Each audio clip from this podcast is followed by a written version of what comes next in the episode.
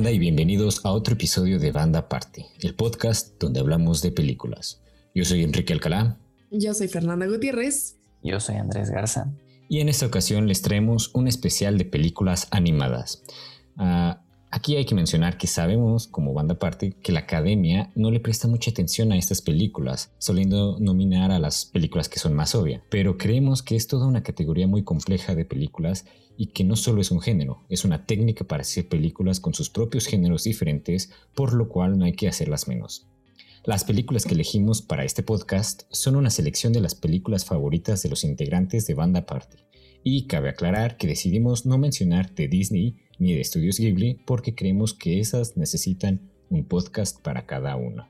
Shrek. Y Shrek también. bueno, Fer, ahora sí, este, preséntanos cuál fue tu primera lección para este podcast. Bueno, como les vamos a compartir, como ya dijo Kike, las que más nos gustan, voy a empezar por esta que se llama, seguramente ya la han escuchado, este es How to Train Your Dragon o Cómo entrenar a tu dragón en español. Y básicamente es un joven vikingo que aspira a ser un cazador de dragones.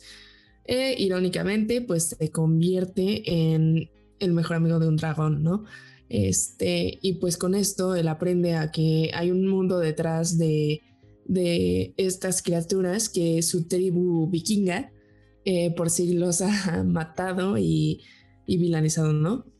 Entonces, el director y slash escritor es Dean DeBlois y Chris Sanders. El cast entre los destacados tenemos a Gerard Butler y Jonah Hill y es del estudio de DreamWorks Animation. Y pues, ok, esta película se las he recomendado porque primero pues siento... Spoiler. primero pues siento que es una joya. Claramente va mejorando la saga con el tiempo. Eh, por ejemplo, si ves como la 3, ya ves una super evolución así de personaje y de detalle de animación, así cañón, de que los pelitos y los detalles ya, ya es una evolución muy grande, pero elegí esta pues porque es el inicio de la trilogía, ¿no? Entonces, si ves esta primero, pues ya... Ya las siguientes, tú decidirás si te gustan o no. Para mí la trilogía, la verdad, es muy buena pero bien, se me hace un viaje eh, muy bonito entre un, pues en general es como un personaje que, que entra en conflicto por lo que se supone que debería de ser y lo que es, ¿no? Entonces realmente cambia la perspectiva de todo el mundo de cómo entrenar a tu dragón, que es que pues básicamente los vikingos matan a, a los dragones, ¿no? Porque son los malos y pues sin spoilers, al final pues todo cambia, ¿no? sin spoilers. Este, y la verdad se me hace que representa una amistad entre estos dos personajes muy, muy, muy bonita, que, que ni siquiera tiene que usar las palabras como para que sea memorable, ¿no? Entonces, eso me gustó también. Sí, de hecho, como dices, en sí la, la trilogía va mejorando, pero esta, al menos para sentar las bases de, todo este universo de películas, de cómo entrenar a tu dragón, es bastante buena. Y no sé, no sé ustedes, pero yo me atrevería a decir que eh, la trilogía de cómo entrenar a tu dragón es de las mejores de este estudio y en sí de las mejores de animación, porque mantener una trilogía consistente y que sea buenas las. Buenas hasta el final, exacto, exacto. es muy, muy difícil y se ven pocas ocasiones. Y siento que estas sí saben cómo mantener consistente la historia, que sea, pues, el, final de la tercera tenga sentido con cómo comenzó y. Sí, que no chafea. Ajá, que no, que no da el bajón. Así que sí es muy buena tu, tu elección y estoy muy de acuerdo que es yo, yo, no he visto la tercera, entonces no sé, pero las primeras dos a mí también, a mí también me gustan mucho. Probablemente sea de mis favoritas. Hubieras dicho cómo entrenar a tu dragón 3. Pues sí. no, pero tienen que verlas todas. Pero la 1 y la 2 me gusta mucho, sobre todo la 1. Yo también creo que, eh, como bien lo dijiste, está muy bien hecha porque no necesita de mm, mayores diálogos eh, sobre todo considerando que pues su coprotagonista no habla y aún así pues logran... Eh, es un ajolote. exacto. bueno, y un personaje como tan entrañable y que la gente pues se sigue acordando y se va a acordar por mucho tiempo. Sí, ese personaje del dragón, este chimuelo es ya, un personaje clásico. Y sin necesidad de hablar ni nada, te venden la, la, relación entre los dos y también siento que funciona muy bien porque pues piensas, o bueno, muy fácilmente podría haberse desarrollado con una película de acción o de aventuras. Que sí es más o menos, pero no gira alrededor de eso, sino que conforme avanzando pues, gira alrededor de, eh, de la bondad dentro de eh, este mundo con las criaturas y con el ambiente también y tiene eh, muchísimas escenografías muy muy bonitas y el, sol poniéndose y el sol saliendo y los bosques, etcétera. Entonces siento que, que saca bastante fuerza de ahí y por eso, por eso le fue tan bien y, por eso es, tan buena película. También los, los dragones siento que son muy característicos de la película, ¿no? O sea, siento que se salieron un poco, ajá, de lo que es como el típico dragón. Este, y... Sí, definitivamente. Cada uno tiene su personalidad. Ajá, sí, sí, sí. Y me gustó como este, pues todo el viaje, como tú dices, es como algo más interno y no es una película específicamente de acción. Y siento que por eso es como tan buena. Eh, igual como para niños y como adultos. No, la verdad no entiendo cuando dicen que las películas de animación son solo para niños, porque pues, Exacto. Ahí estaba yo viendo eh, cómo entrenar a tu dragón 3 al lado de puros en el cine, pero... Spoiler eh, para la audiencia, las películas que vamos a mencionar, algunas igual justo no son para niños, son más... Ah, sí, sí. Pues sí, hablando de que las películas de animación no siempre son para niños, pues creo que vamos a pasar a la siguiente. Sí, primero eh, la manita. Ah, sí, la manita. Manita arriba, manita. Manita, manita, arriba. Ok, manita arriba parte de los tres. How to Train Your Dragon.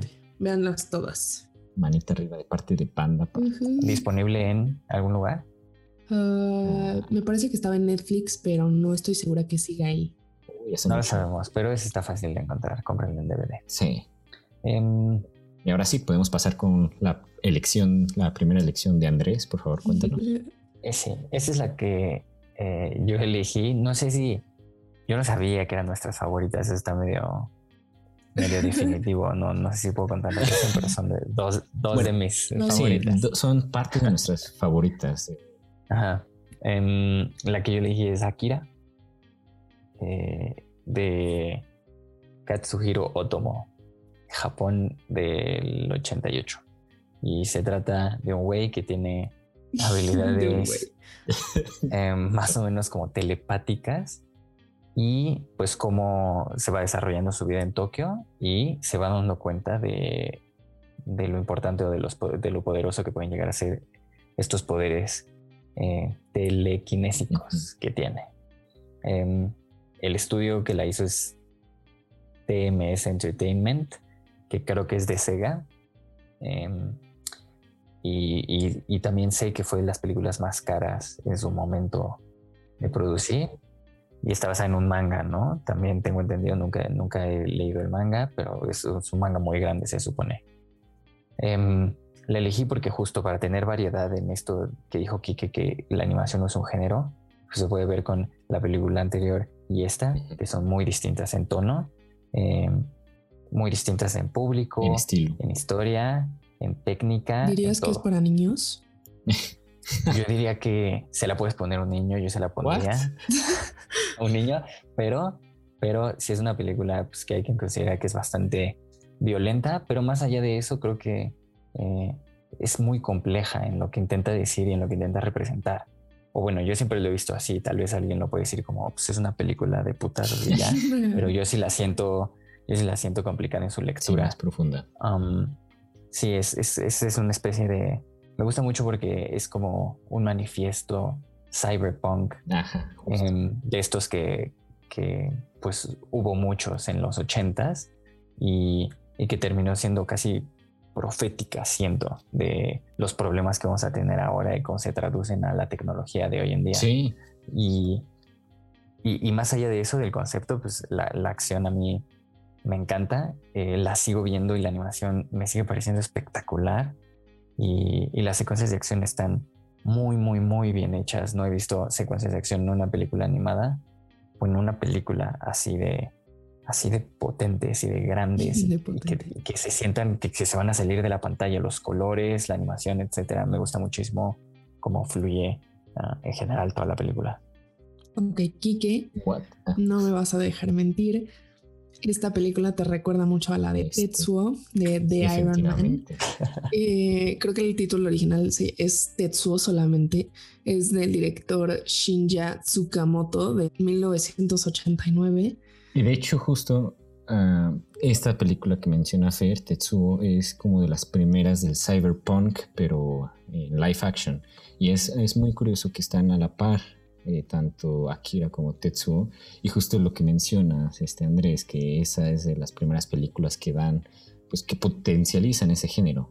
Y es muy, muy interesante el cómo lo hacen y cómo lo demuestran. Pero sigue. Sí, pues siento que por eso pegó tanto en su momento, o sea, eh, juntó tanta taquilla, le fue tan bien, porque incluso hoy eh, si alguien que esté escuchando no sabe que es Akira, estoy seguro, 100% seguro que ya ha visto a, alguien usando una, una referencia. de Akira, porque exacto, se ha, vuelto cultura, cultura pop, lo cual también está cañón porque eh, puedes pensar en muchísimos ejemplos de, pues de cultura pop igual en playeras, de que ves a alguien pasar con playera de Andy Warhol, de Nirvana, de Pulp Fiction, pero esta es la única o de las pocas que es de Oriente y aún así llegó a impactar tan fuerte de este lado del mundo. Y, y, sigue muy vigente y la gente, lo, exacto, lo sigue referenciando, programas, películas. Es, fue, fue, un antes y un después, no solo para el mundo de la animación, sino para el mundo del cine y la cultura en general. Sí, definitivamente.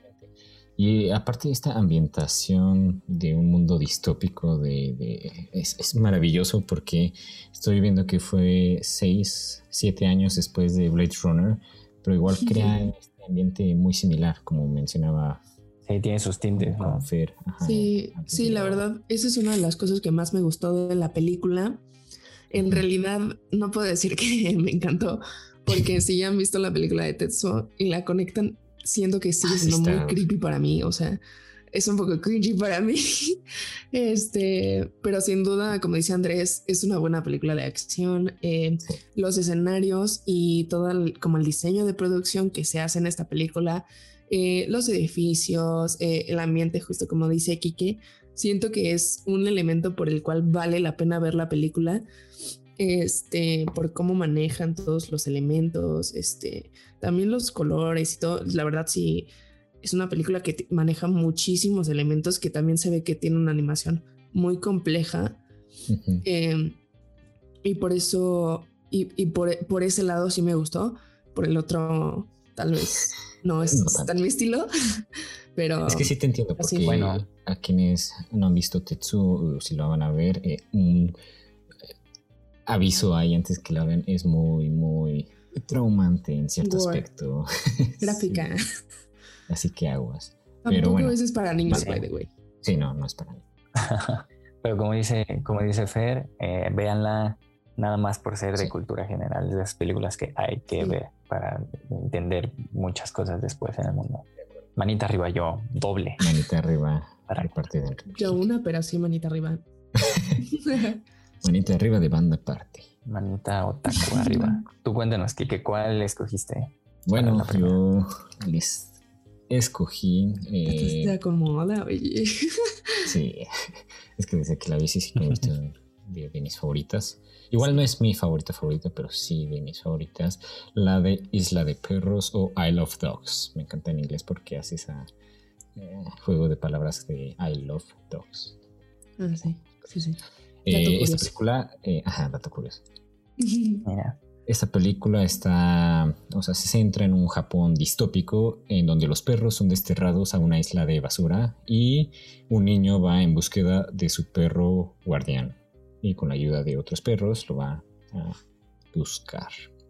La película es dirigida por el famoso y gran director Wes Anderson, que es muy característico por su estilo eh, tan único dentro de sus películas y tiene un cast fenomenal de voces con Brian Cranston, Edward Norton y otros que suelen salir en las películas de Wes. Eh, y el estudio es de Fox, Fox Searchlight. Bueno, ¿por qué elegí esta película? Eh, bueno, además de que siento, antes de que Andrés eligiera la suya, era necesario mencionar una película con este tipo de animación, de stop motion. Y si les soy honesto, hasta hace tres años no era tan fan de, esta animación, pero poco a poco me fui como que viendo más de este tipo de películas y fui todavía más fan. Y siento que está muy interesante por el, por el, sí, el tipo de animación, por el, es su estilo propio y aparte porque a pesar de que sea una película de animación sigue manteniendo estos toques tan característicos del director, como mencioné hace ratito, que es, o sea, tanto sus colores como que mantienen lo centrado y los típicos lentes que usan. Y siento que es una historia tan bonita de, es como si fuera una carta dedicada a tu perrito. Ah, qué bonito. Véanla ya solo por eso. O sea, quita el podcast, ve y ah, o sea, la verdad te voy a hacer. Bueno, no, ¿sabes qué? O sea, yo sí era medio fan de las, de las películas de stop motion, pero tal vez de unas muy específicas, porque las que, por ejemplo, me saltan más son muchas de Tim Burton, eh, como por ejemplo la de mm, El cadáver de la novia, que es muy buena, también la recomiendo. este, pero las otras también. Por lo mismo que... es Tim Burton, también sus personajes me dan cringe y, a veces se me hace un poco creepy, entonces ya las saltamos, pero. Pero, pero es que, no, sé. Es difícil, ¿no? Es muy difícil y muy caro. Tengo entendido. Justo, este tipo no sé de animación. Por qué no me gustaba. Antes creo que lo juzgaba por, por una que vi y me traumó, pero. ¿Cuál, cuál? Ah, no me acuerdo. Di nombres culpable. Sí. sí, o sea, si te traumó, dila. Ah, no me juzguen, pero la de Coraline cuando la vi. Mm. Ay, a mí también me traumó. Sé que Coraline, sé que es de un estudio que se llama Laika, que también es de Paranorman y de recientemente el hombre. ¿Cómo se llama esa? También una de Cubo, ¿no? Cubo. Sí, sí, sí. Y, pero la de. Y por cierto, dicen que Coraline no es para niños, ¿eh? No, Estoy un poco de acuerdo porque sí me traumé, sí me traumé con esa también. Pero, no es por hacerla menos, sino es bastante buena, solo que creo que en el momento que la vi me traumó y como No, sí, también es muy, muy buena. Ajá, como que comencé a juzgar las películas de stop motion, pero luego cuando las retomé y empecé a ver más, fue como, wow, ¿qué me estoy perdiendo? Es tan maravilloso el estilo de animación y cuando ves todo el detrás de cámaras y todo lo que se dedican y, wow, es tan sorprendente. Sí, requiere mucho trabajo. El cordero. sí. sí, a mí también me gusta mucho. Recuerdo haberla visto en el cine y valía mucho la pena checarla ahí por, pues justo lo que dices, el estilo de Anderson estéticamente se aprovecha mejor en el cine.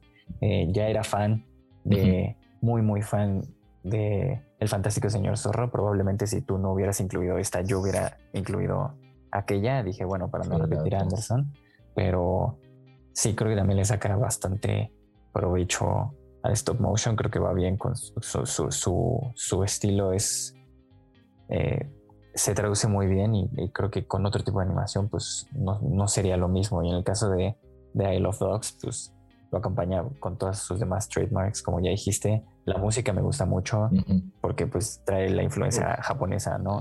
Las partes también de los haikus, todo está muy, muy estilizada y entonces se disfruta bastante si alguien es fan como de Japón en general. Siento que es como porno la película. Porque sí tiene como muchas cositas. Le mete cual. Ay, yo también iba a decir que era porno. Es que, es que sí, o sea, sí es porno visual, la verdad. Uno por ser Anderson, que es un adicto al detalle y al color y al, y al ser simétrico. O sea, sí lo siento. Es que justo por eso, de hecho, creo que Wes Anderson es uno de mis directores favoritos porque todo es tan perfecto que, no sé, es un orgasmo así. Entonces, este, justo como dices también, ay, perdón, Kiki, perdón, ahorita te dejo. este, justo como dices también, eh, me gusta que como que, o sea, es como súper sexy mezclar Wes Anderson con Japón. O sea, ya, ahí lo tienes todo. Ajá, y creo que vi que se inspiró en varias películas de, de Kurosawa y no, la verdad, tiene muchísima atención al detalle, este, muchísimos elementos en, en, pues en esta parte de, del diseño de producción que se me hace estupenda, cómo están construidos los personajes, porque también los perros hablan, esa es otra, esa es otra como característica de... Pero es muy chistoso cómo ponen al inicio de la película de, los perros hablan en su idioma, pero aquí los decidimos traducir con una voz en inglés.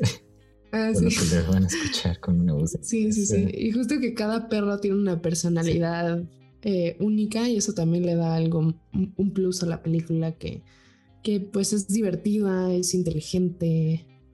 Sí, porque más allá de, ser eh, cool estéticamente y eh, Anderson siento que también en su estilo está, pues que sus personajes son como medio hijos de su madre, pero buena gente al mismo tiempo y el humor ácido que tiene pues también es muy bueno, ¿no? Más allá de la, la forma también tiene bastante fondo, yo creo, ¿no? Hay gente que no le gusta. los toques cómicos son una joya también.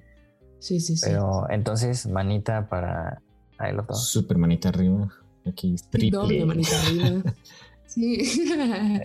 Otra manita. Quiero destacar que esta película estuvo nominada igual a los Oscars, pero eh, ahí perdió no contra una de Disney, sino perdió contra Spider-Verse y ahí sí fue como, ok, ok, también Spider-Verse es muy buena. Solamente quería Spider-Verse no la incluimos aquí, no. pudimos. Buena película. Ajá, solo, solo quería mencionar que el año en que se estrenó esta también se estrenó Spider-Verse y fue una competencia bastante interesante para el premio. Pero ahora sí, por favor, sigamos con la siguiente película de Fer.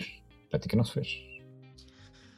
Probablemente si tuvieron la misma infancia que yo, que varios de, me atrevo a decir nosotros, pero no estoy segura. Ah, Kike, este, Eh, ¿Han visto la de Spirit? Este tiene, me parece que tiene varios nombres. Creo que en inglés es El Corcel Indomable. Ajá, bueno, en español es el Spirit, el Corcel Indomable. En, inglés es em, Stallion of the Cimarron, me parece. Muy poético el título. Este es una película del, del 2002. Em, ok, les cuento primero de qué se trata. Es la película se trata de un caballo salvaje que es capturado por humanos, eh, militares específicamente, me parece, del ejército, me atrevo a decir, confederado. Sí, era como eh, en la guerra civil. Sí, y este, pues se separa de su familia manada. Y poco a poco, pues va perdiendo esta voluntad de resistir su adiestramiento que, que pues en el ejército, pues ya son muy estrictos, les cortan el pelo, shalala, shalala. Y pues a lo largo de su lucha por escapar, em, este corcel Spirit se niega a dejar la esperanza y un día poder regresar a casa con su familia. Eh, el director es Kelly Asbury y Lorna Cook. El cast, sorprendentemente, es Matt Damon y James Cromwell. Y em, el estudio también es de DreamWorks Animation, por cierto. ¿Alguien es fan de DreamWorks? Eligió dos películas de sí, DreamWorks. es que te digo que me acabo de dar cuenta de eso. O sea, elegí dos películas de DreamWorks y elegí dos películas que son como de animales, de criaturas fantásticas. Entonces, eso está chistoso. Que no habla. Sí, sí, sí. Pero entonces les decía que elegí esta película porque se me hace una película también muy bella en la que los animales justamente no tienen que platicarte nada para contarte una historia. Esta no es tanto de una relación entre humano caballo, aunque sí en una parte, pero me gusta por ejemplo que los caballos no hablan, sino que hay una narración sobre lo que piensan, entonces es como más... Y solo uno, o sea, solo sobre lo que piensa el protagonista. Ah, sí, justo, justo. Gracias por ese detalle, Kiki. Solo es lo que piensa el, personaje principal. Y porque, bueno, no sé, es, es una película que, que, habla de la familia, de, del conflicto, como de, también de separarte de, de justo de tu, de tu manada. Sí, está interesante la historia. Eh, yo eh, ya me delataste hace rato, pero debo confesar que no lo había visto hasta ayer y por eso me acordé de que solo es narrada por el principal. Pero, por ejemplo, esto se me hizo bastante interesante, ¿no? De que no muestran como, o sea, como la típica película animada que, que nos suele acostumbrar a este Disney, eh, cómo habla el caballo y se comunican y, ah, shalala, oh, rayos, no sé, pero que solo muestran como, pues, el idioma del caballo y normal, pues, no sé cómo decirlo, y con una voice en off, eh, sí nos van narrando cómo va pensando el caballo. Y de hecho ahí eh, con esta voice en off eh, salió una frase que me gustó mucho de, en el momento que lo capturan, que dice yo extraño nada. O sea, ah, una frase muy poética, ¿no? Pero sí.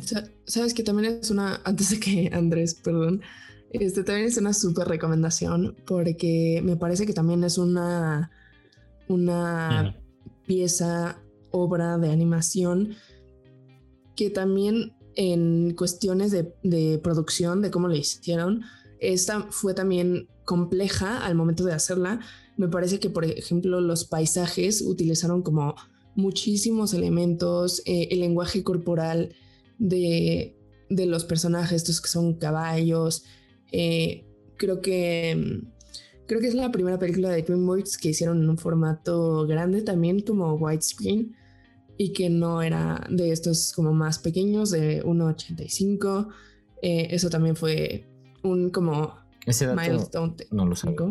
Ajá, y ese, está, ajá, ese fue como otro milestone de técnico de DreamWorks. Entonces creo que por estas, estas, todas estas cosas que decimos es, es vale la pena verla, pero, pero dinos tú qué piensas, Andrés. Yo, yo tengo que estar comprometido a ser el villano, entonces a mí sí me gusta, pero yo no me acordaba tanto porque la vi hace mucho tiempo, como dijo Fed, pues fue parte de mi infancia un poco.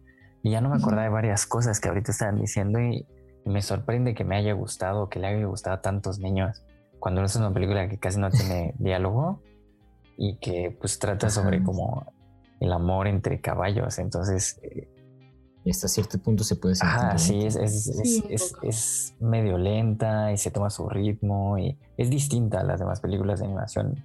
Entonces, eso me gusta. Eh, respeto que, que, se tomen ese, ese, tipo de libertades, ¿no? Y animarte a hacer algo así para niños.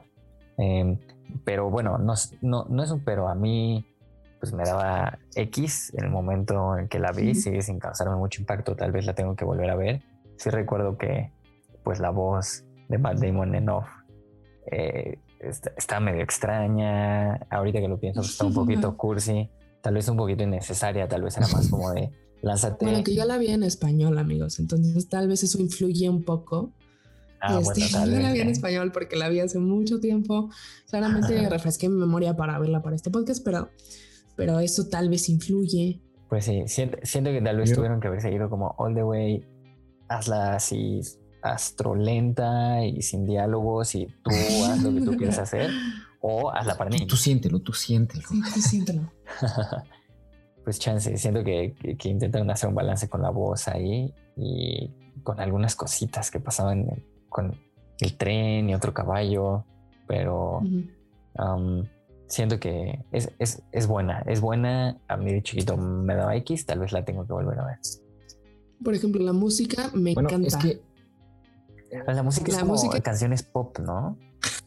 Bueno, la música para mí, por ejemplo, es muy buena. Sí, sí, sí, sí puede ser un poco así. Es que justo, bueno, ya que mencionó Andrés eh, lo suyo y, con sus datos curiosos que de hecho hacen apreciarla un poco más después de haberla visto, pero, pero aquí también viene mi pero y capaz y ahora yo seré más el villano. Igual no fui tan fan de la película, o sea, sí mencioné lo que destaco de la película que es como las algunas frases que sí son muy poéticas. La animación que dijiste, oh, eso sí también lo destaco porque hay unas tomas que sí los paisajes se ven tan bonitos. Y como cuando caen los rayos y todo está oscuro, eso. Muy bueno, muy está, bueno. Está muy bonito. Pero en sí la historia es normalita. No la Ajá, la sentí normal y no que no va más allá. No, amigos, conecten con los animales, conecten. No, es que. no, sí soy yo, es válido, es válido. Ah, pobre los caballos. Hagan los caballos. Ahí los agarran. No, sí es válido, es válido. Pero creo que igual fuera de eso, igual con la música, no sé si afectó que no lo había visto antes y que apenas la vi ayer y con la música muy 2000 era, fue como, ay, caray, me saltaba mucho y eran los detalles que casi no me llamaban. Pero fuera de eso, o sea, sí está buena, pero igual. Ok, muy bien. ¿Y ustedes qué dicen? ¿Manita arriba, manita abajo? Manita arriba, para no, no hacerte el feo a ti y a tu Chal. No, no, ya. Si le vas a hacer el feo, ya, ya por la parada. Manita arriba, manita de beneficio de duda. No, porque la tengo que volver a ver. No. sí, es que igual por todo esto que dice, sigo manteniendo mi manita arriba. ¿Por qué? Porque hay cosas que destacan, como lo que acabamos de mencionar. Así que sí, sí se merece una manita arriba. Súper manita arriba, amigos. Es así, véanla, es una joya. si les gustan los animales, les va a gustar. Si no, pues quedarán como. Pues no. bueno, sigamos con la siguiente de Andrés. Cuéntanos. Eh, la otra que yo elegí también es stop motion, si no estoy mal. Tal vez estoy mal, pero no es stop motion ¿verdad? Sí es. Em, es Anomaliza eh, de Charlie Kaufman. Con eso ya También es una película. Esta sí es, eh, la, considero para adultos. Igual no porque tampoco porque esté muy fuerte o alguna otra cosa. No, me, no me parece que sea para adultos por eso, sino por por la complejidad de la, temática, un niño pues le va a aburrir. Hay escenas fuertes, pero no me parece que un niño, bueno, un niño de 11 o 12 años no pueda ver. En mi, Tal vez si no quieres que te pregunten cómo se hacen los bebés, pues ya. bueno, no me parece algo del otro mundo. Em, pero eh, independientemente de eso, pues un niño se va a aburrir. Eh, se trata de un orador motivacional eh, que tiene una vida muy monótona, todos le parecen iguales, eh, hasta que en una de sus conferencias, eh, las que, la que tiene que ir a un hotel a darla, conoce a una mujer que parece que es distinta a los demás. Em, es eh, importante saber que solo, o sea, la película es normal, sale mucha gente y sin embargo solo son tres actores de voces, que son Jennifer Jason Lee, David Thewlis y Tom Noonan porque todos los personajes en la película, con excepción de dos, hablan igual. Y de ahí se desprende la idea de que todos le parecen igual al protagonista. Que todos. Eh, que no recuerdo su nombre. Michael. ¿Cómo se llama el protagonista? Michael. Todos le parecen igual a este tipo que tiene unos cincuenta y tantos. Y por lo tanto todos hablan igual hasta que conoce a esta mujer y esta mujer se habla distinto y por eso él siente que es diferente y pues se siente como dispuesto a dejar todo atrás por ella, porque es, es, es un enamoramiento instantáneo. Em, es una película eh, muy, introspectiva con su personaje, como lo son todas las películas de Kaufman. Sí, sí, no te Es una película que sucede casi toda alrededor, o toda alrededor de la cabeza del personaje principal, como son todas las de Kaufman. Y pues que confunde también bastante, eh, sobre todo rumbo al final de que es cierto, que no es cierto, y que ha sido real y, y qué significa la vida y si vale la pena vivir, como todas las demás películas de ya sé, ya sé. es, el sello característico de Kaufman. Como, dijimos de Wes Anderson, este tiene su sello. Sí, esta película es súper Kaufman, la neta. Pero sí, antes de que entremos. Ustedes díganme si le, qué, qué, qué, qué piensan. Ah, ok. Bueno, antes de, no sé, no sé si Fer quiere decir algo, pero eh, justo esto que dices que es todo dentro de la cabeza del personaje principal, de este Michael, y sí, según yo, sí salen todas, todas, todas las escenas, menos en una, y en esa única que no sale. Cierto, al final. un spoiler. Te das cuenta de por qué todo pudo haber sucedido. bueno, sí, pero eso, mm, tampoco es un spoiler, porque yo también lo he pensado, es una forma de analizar la película. Bueno, hay gente que dice, que tal cosa, hay gente que dice que la otra, no es de estas películas que te dividen al final. Que es otra. Pero es cierto. Sí, tienen muchas lecturas dependiendo del espectador, como dices, pero se me hizo interesante. O sea, cuando no, nunca la había visto, pero sí la tenía en mi lista. Igual apenas la vi y me gustó mucho. Además de que sí admiro a este director Kaufman, eh, como ya habíamos mencionado en las recomendaciones que diste de una de las películas del año pasado, eh, en esta se me hizo interesante mantener a todos los demás con la misma cara y la misma voz. independientemente que sea un niño, que sea una mujer, que sea un hombre, todos, todos, todos con una misma cara y una misma voz, para todavía sentir más la monotonía y más la soledad, por así decirlo, del personaje principal. es muy interesante. Igual algo que me destacó, ah, ah perdón, antes, eh, fue que sí es un estilo igual de stop motion, pero decide mantener o sea, el rasgo que se note que es un... Sí, es muy acartonado todo, ¿no? Sí. sí. eso se me hizo extraño, pero a propósito, o sea, extraño a propósito. Sí, justo es a propósito, porque igual en una escena se le ve cómo va cambiando tan rápido su, cara y luego cómo se le cae. Ajá. Y son estos pequeños detalles que... Sí, una decisión consciente para, ayudar a la película, ¿no? No fue stop motion por ser stop motion. Es otra cosa que es muy buena. Sí, justo... No. Justo como dices que esta parte que se le cae, este, yo lo vi como que lo vacío por dentro. O sea que es que muchas cosas en realidad de cómo está hecha la película reflejan el estado mental del personaje principal, ¿no? Que es Michael. Y con esto sí la relacioné un poquito con la de The Father que acabamos de hacer, el episodio de Florian Seller. Pues se me hizo parecida cómo usan como este lenguaje eh, de lo visual para expresar la, el estado mental del personaje, ¿no? O sea, justo como que todas las caras son iguales. Eh, em, Está sofocado. Las voces, ajá, justo. Y sabes qué, algo que también me sorprendió de esta película, que la verdad no la había escuchado antes, em, es que la, el ambiente, no sé, tal vez el diseño de producción y todo, y todo cómo está hecho, es como muy real. O sea, sí podría ser de que un set Em, hecho, o sea, eso me gustó mucho, este, la iluminación, o sea, siendo... Y el movimiento de cámara. Ajá, siendo stop motion, o sea, me impresionó que podría ser algo, bueno, es algo como muy, muy real, eso está, eso está muy padre y pues también... Como decían ustedes, pues una película de Kaufman que no necesariamente son mis favoritas porque son súper complejas y hasta siento que me duele el cerebro después de verlas. Este, pues me gustó la temática, ¿no? Es este, pues esta como búsqueda de una conexión humana, este, una crisis interior del personaje, esta como la, la soledad. Ay, les iba a decir que también, que también se me hizo parecida a la de Lost in Translation de Sofía Coppola. Sí, a mí también me, parece similar por el hotel y la cuestión del bar y estar sentado en el hotel solo. No sí, a mí también me dio, aunque no tenga, ajá, exacto, aunque no tenga algo así sustentado, pues te, te, deja algo con un sabor de boca parecido. Sí, sí, sí me gustó. Sí, creo que también eventualmente será necesario hacer un capítulo especial de, este director. Estaría bueno.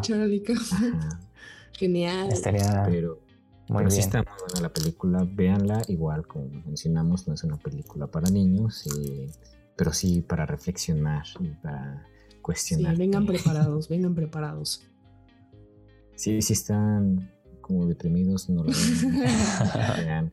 Spirit. Sí, ah. pero vale, vale la pena verla y está disponible en Prime, ¿no? Sí. Sí, está disponible en Prime. Así que ahí, si quieren ver cómo es anunciada eh, según yo es anunciada en el póster, dice, o así la anuncian como la película más humana del año. Bueno, ah, el año que salió era la película más humana del año.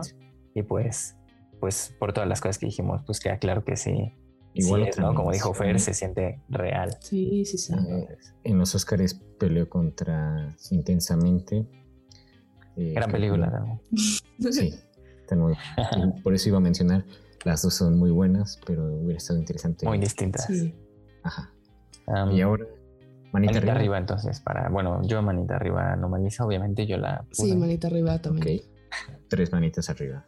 Y ahí vamos, vamos con la última. Cuéntanos cuál es la última para cerrar con broche de oro. ah, no tanto. Y no lo sabían.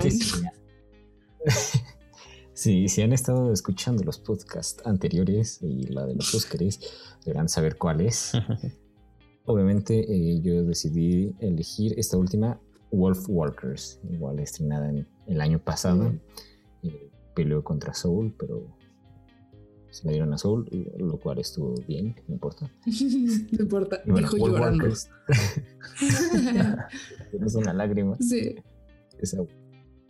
Eh, Wolf Walkers trata de, en un pueblo irlandés en la época de la colonia, de una niña y hija de un cazador de lobos que va creando una amistad con otra niña que se transforma en lobo y que vive en el bosque. Poco a poco esta amistad causará conflicto con el padre y el líder de la colonia.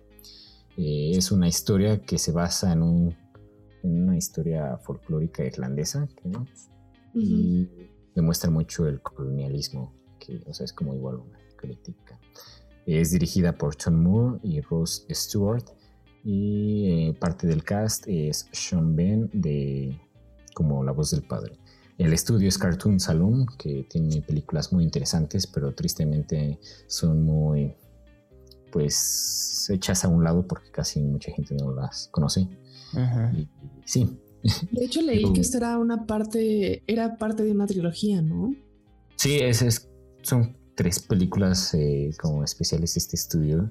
Sí. Eh, Pero ninguna gira como en torno a la cultura de Estados Unidos, ¿no? Siento que ese es un factor por el que también pues, no son tan populares. Sí, exacto. Y es una trilogía de esas que, como ya mencionamos, que no son oficiales, son trilogías del alma. De autor. Ajá. Ajá, justo. y bueno, ¿por qué, ¿por qué la elegí? se me hizo muy, muy bella la historia y la animación muy diferente, eh, que es característica justo de este estudio. Suelen hacer este tipo de animación eh, muy ah, destacable y diferente. Ajá, es, 2D, pero igual ah, tiene unos planos muy interesantes porque como que ves al pueblo eh, hacia arriba, pero están en el fondo. O sea, ah, juega con la dimensión, ¿no? Cierto. Ajá, justo de que juegan con la dimensión. Puede ser una historia que sí se relacione con varias eh, películas ya hechas, como por ejemplo ahorita que mencionabas de cómo entrenar a tu dragón, hasta se hace un poco parecido de igual es un hijo de los cazadores de esta especie, pero al final se van haciendo amigos y... Ah, sí, un poquito. Sí, sí, como que se relaciona, pero tiene igual su propio corazón y su propio estilo, que es lo que destaca esta película. Y bueno, sin mencionar esta este pequeño factor de que es un lobo y es uno de mis animales favoritos y el Wolf Walkers, eh, o sea, el Wolf Walker, el concepto, se me hizo bastante interesante. Por eso se me hace una película muy bella que deben de ver el público, por favor, venga. Tiene, tiene elementos hechos a mano, ¿no? O algo así, alguna vez escuché. Por eso es especial la animación y se siente distinta porque es a computadora, pero o bueno, ya ni siquiera estoy tan seguro, ¿eh? Si es toda hecha a mano o a computadora, sí, combinación. ahora que lo dices, hasta se notan, ah. se notan los trazos. La verdad ahí yo al principio dije, güey, se les olvidó borrarlo, pero ya después... no, es intencional. Pero ya, ya después dije, ah, ok, ok. se, siente bien, se siente bonito ahora que el 2D lo están digitalizando cada vez más y se siente cada vez pues más ficticio, más pegado a, la pantalla, este como que resalta. Sí, de hecho leí es como retomar este 2D. que usaron un como software 3D, pero después lo pasaron a 2D y que después por eso se ve como el volumen así, que cuando se convierte el logo y quién sabe quién. Eso ah, está, está interesante. Sí. Eh, es, maravilloso, o sea, este estilo que usan poco a poco combinando los trazos iniciales con el, como mencionan, con algo del 3 de la computadora, perdón, eh, es lo que también me, saltó mucho y que me gustó, que la convirtió en mi segunda película favorita del año pasado. Eh, sí, ¿sabes? Antes de hablar de más a profundidad de la película, este, me sorprende que es una de las primeras, bueno, de hecho fue la primera animada que eh, distribuyó la de Apple Plus. Ah, sí. Y fue, pues quedó nominada, ¿no? O sea, ah, es, es, un mérito. Disponible en Apple Plus, por si alguien la quiere ver. tiene esa plataforma. Eh, sí, de hecho, o sea, el estudio en sí ya, existía, ¿no? claro, la pueden encontrar en otros medios, pero. Ey, ey, ey, no. Estuvo en el cine hace poco, ¿no? No estoy, no sé si aquí. Yo la vi en el extranjero, la vi en cartelera. Y no la vi ah. porque no me llamó la atención. Demonios. Oportunidad. Tienes esa oportunidad, y... Sí. Ay, qué llorando. Pero sí, a mí, también, a mí también mm, me gustó mucho, aunque ah, podrá no ser como súper distinta, y pues tiene una historia del viaje del héroe similar a eh, otras películas. Eh, es muy difícil hacer una película así de compacta y que se sienta pues bonita desde la primera imagen que se ve. Y, sí, creo que es simplemente, es simplemente muy bonita, como tú dijiste, muy bella al principio. Y, siento que es, es, una característica difícil de lograr a veces, no caer en, en un cliché chafa. Sí, la verdad también a mí me gustó mucho cómo desarrollaron los personajes. Este, cuando te enteras que una no tiene no tiene mamá y la otra no tiene papá, es como de, güey, sí, sí, basta, basta, basta de la animación quitando padres, pero pues al final se compensa, ¿no? Y yo digo que sí la veía venir un poco, pero me gustó el, el, final, me gustó mucho. Sí, sin spoiler, sin spoiler, pero me, gustó, me gustó mucho. Eh, me gustó que también es como de esta época del folclore, en donde pues claramente los lobos eran pensados así como el demonio y que la hoguera y que las brujas y shalala. Este, y como de cosas paganas, de que no, güey, ¿cómo va a haber un Wolfwalker y todo eso? Este, me gustó mucho. Sí, y también me gusta que hace su pequeña ayuda. Bueno, no ayuda, pero pues una no tan, o sea, no siento que esté tan presente, pero, pero pues es un elemento de la película que hace su crítica como de que eh, lo que decías, que de, de este colonialismo de, de, de, los ingleses a los irlandeses, que también fue un tema ahí fuerte, histórico. Em, y que también va más allá, ¿no? No solo de esos, lugares, sino que sí del colonialismo, como, como fue afectando también a, pues, la naturaleza, a las especies, a todo Sí, y también que tiene un poco de que van a quemar el bosque y todo eso, que la emergencia climática está cañón, ¿eh? O sea, háganle caso. Pero, pero este, sí, me gustó. Los personajes em, hermosos, este, esta evolución del padre, em, la animación, justo los animales, su amiguito pájaro. Eh, sí, está muy bello. Sí, la verdad, toda la historia y todo cómo se desarrolla me pareció muy, muy, muy bonito. Por ejemplo, esta sí siento que sería una película que deberían de ver los niños. O sea, este sí da este mensaje para los niños. Este es para niños Definitivamente es para niños, pero por favor que sí la vean. pero igual. No deja de ser, no deja de ser para ah, adultos, también la puedes ver siendo un niño. Eso es, eso es lo que tiene muy bien, que puede ser encantador. Yo a los 22 años viéndola. sí, no te juzgo, me fascina. Porque no, hay películas infantiles animadas que, no, no animadas que dices como, pues no voy a ver esto porque está mal hecho, tal vez un niño le entretenga. Pero, oye, oye, oye. Ah, cuidado con lo que dices, pero... no, sí. Pero este sí es, es disfrutar, o sea, no, no, es necesario verlo con un niño, lo puede ver una persona de 40 años y la va a disfrutar muchísimo. Sí. Te va a hacer sentir como un niño de nuevo. Sí, triple manita arriba. Aquí sí. Manita arriba para World Walkers, entonces. Pero bueno, qué bueno que sí les gustó. y espero que igual la audiencia la vean y por favor nos digan qué, qué les parece. Y bueno, creo que ya esas son todas las selecciones, pero aquí hay que mencionar como un top, otro top 3, no las vamos a platicar, pero nada más como menciones honores. Solo sí, como nos gusta eh, alargar las cosas. Para recomendar. Vamos a recomendar tres. tres más ya. No, no, no, yo, yo que empiece Kike, que fue ah, el Claro, sin problema. Justo quiero recomendar una película que vi recientemente, de que la semana pasada y se estrenó hace dos semanas, justo el Día del Niño. Es la de The Mitchells vs. The Machines. Es de Sony, pero se estrenó a través de Netflix y es una película maravillosa. También está muy bella para verla en familia y que sí, tiene muy buen mensaje, muy buena animación, destacable. Y ya veremos si, cómo le va en la próxima premiación, que es dentro de un año. Y sí, esa es una. Eh, otra siguiente que igual no es una para niños, pero este mismo bastante interesante por la técnica es Loving Vincent, que es la vida, bueno, parte de la vida del el pintor Vincent Van Gogh. Ah, sí, sí, sí es pintada, ¿no? destacable por este estilo que, y estas, o sea, el estilo de animación es como si fueran sus pinturas y está bastante interesante. Esa la logré ver en la cineteca. Sí, ah, no, te envidio. está muy buena, recomendada. y mi tercera y última es una que eh, es francesa, se llama Ernest and Celestine. Eh, es una historia igual de un oso con una ratita y está muy bella. Eh, igual es un estilo de 2D, es como muy a dibujos, pero está muy bella la historia, cómo se va desarrollando, muy interesante. Por favor, denle una vista ahí, a esa. Por favor, Yo, no, Andrés. Yo, ok, bueno. yo creo que puedo eh, recomendar, si no vamos a hablar, recordamos de Ghibli ni de, ni de Pixar.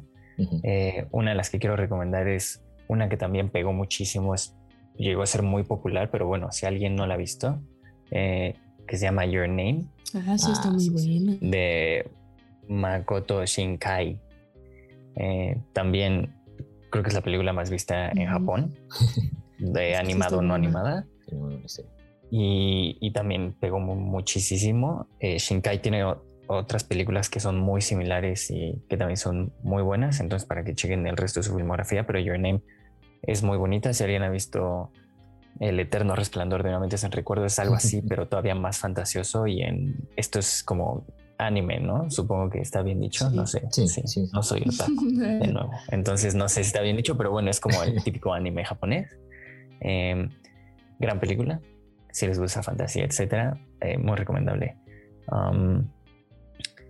La otra que quiero recomendar no es como tal una película. Bueno, dura como media hora, creo, 20 minutos, que es eh, World of Tomorrow de Don Hertzfeld más que ese cortito, son tres. Hay World of Tomorrow 1, 2 y 3. Cada uno dura 20 minutos, son fáciles de encontrar en internet o de comprar por Vimeo. Eh, pero es como para que vean a Don Hertzfeld, que es un eh, animador, director, que él hace toda su película.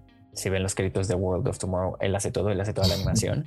la voz es de su hermanita o de su hija, no me sé la historia, no sé, es una niña pequeña y son películas que contemplan la existencia eh, de la vida y el dolor de la muerte y etcétera. Es, es eh, World como un mundo del mañana, un mundo del mañana, la, tuve que haber dicho en español también por mi mala pronunciación, un mundo del mañana. Eh, tiene otra muy popular que se llama It's Such a Beautiful Day, y tiene varios cortitos y, como dije, su película, entre comillas, más larga creo que dura 50 minutos, no más. Y son stick figures, es algo muy básico, pero es algo súper, súper, súper, súper bonito. No sé si ha sido nominado al Oscar o no, pero estoy seguro que va a hacer muchas cosas porque él hace todo, él solo, y está cañón. Y es mi segunda. Y. O sea, de más, si quieres decir La tercera. échate.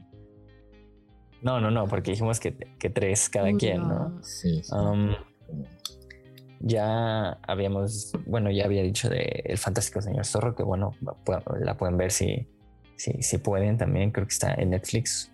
Um, mm. Pero la tercera es Perfect Blue o Azul Perfecto, no sé cómo se llama en español. También es japonesa, también es como de anime, es de Satoshi Kon, que también fue un director muy, muy importante. Eh, dirigió pocas cosas, pero también entre sus películas, además Perfect Blue tiene Paprika.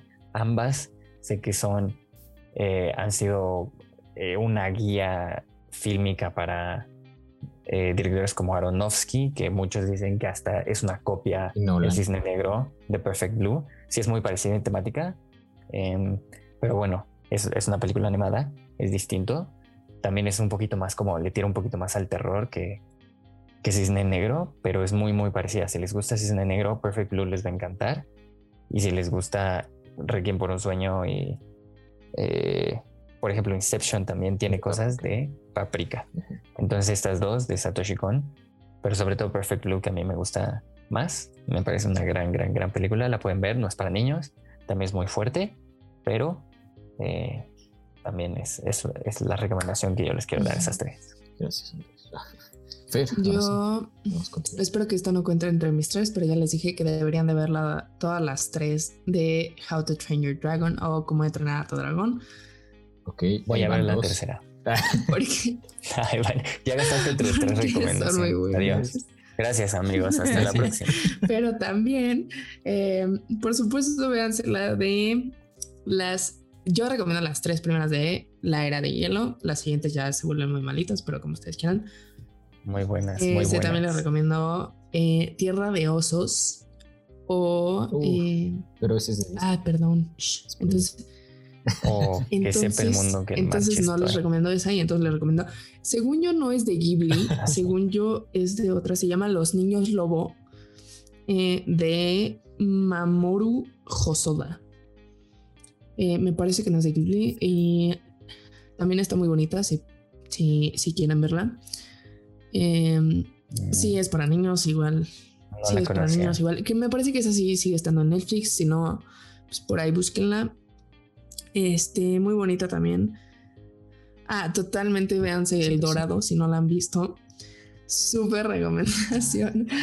Quiero que sepan que Andrés se parece a Tulio. No me gusta esa película. Eh, súper recomendada también. Los personajes está, está buena.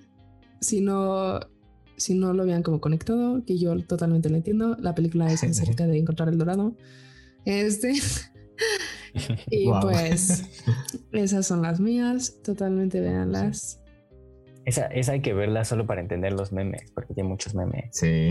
Hay que verla. Y cuando vean Y creo que todas mis recomendaciones también son de animales, eso está raro.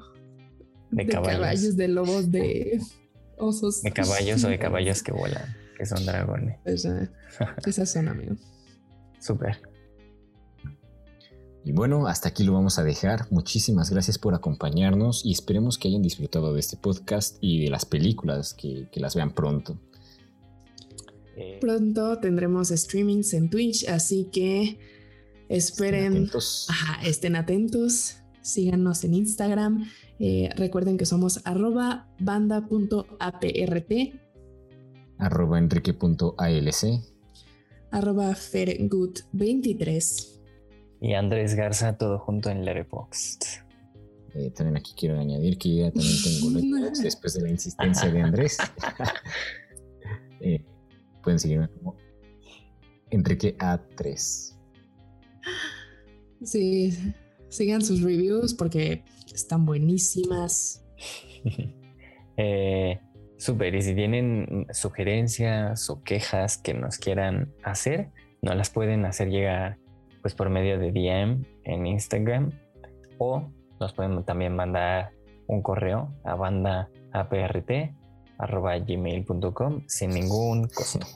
Recuerden que sacamos nuevos episodios todos los viernes a las 10 de la mañana. No se los pierdan. Hasta la próxima. Bye. Bye.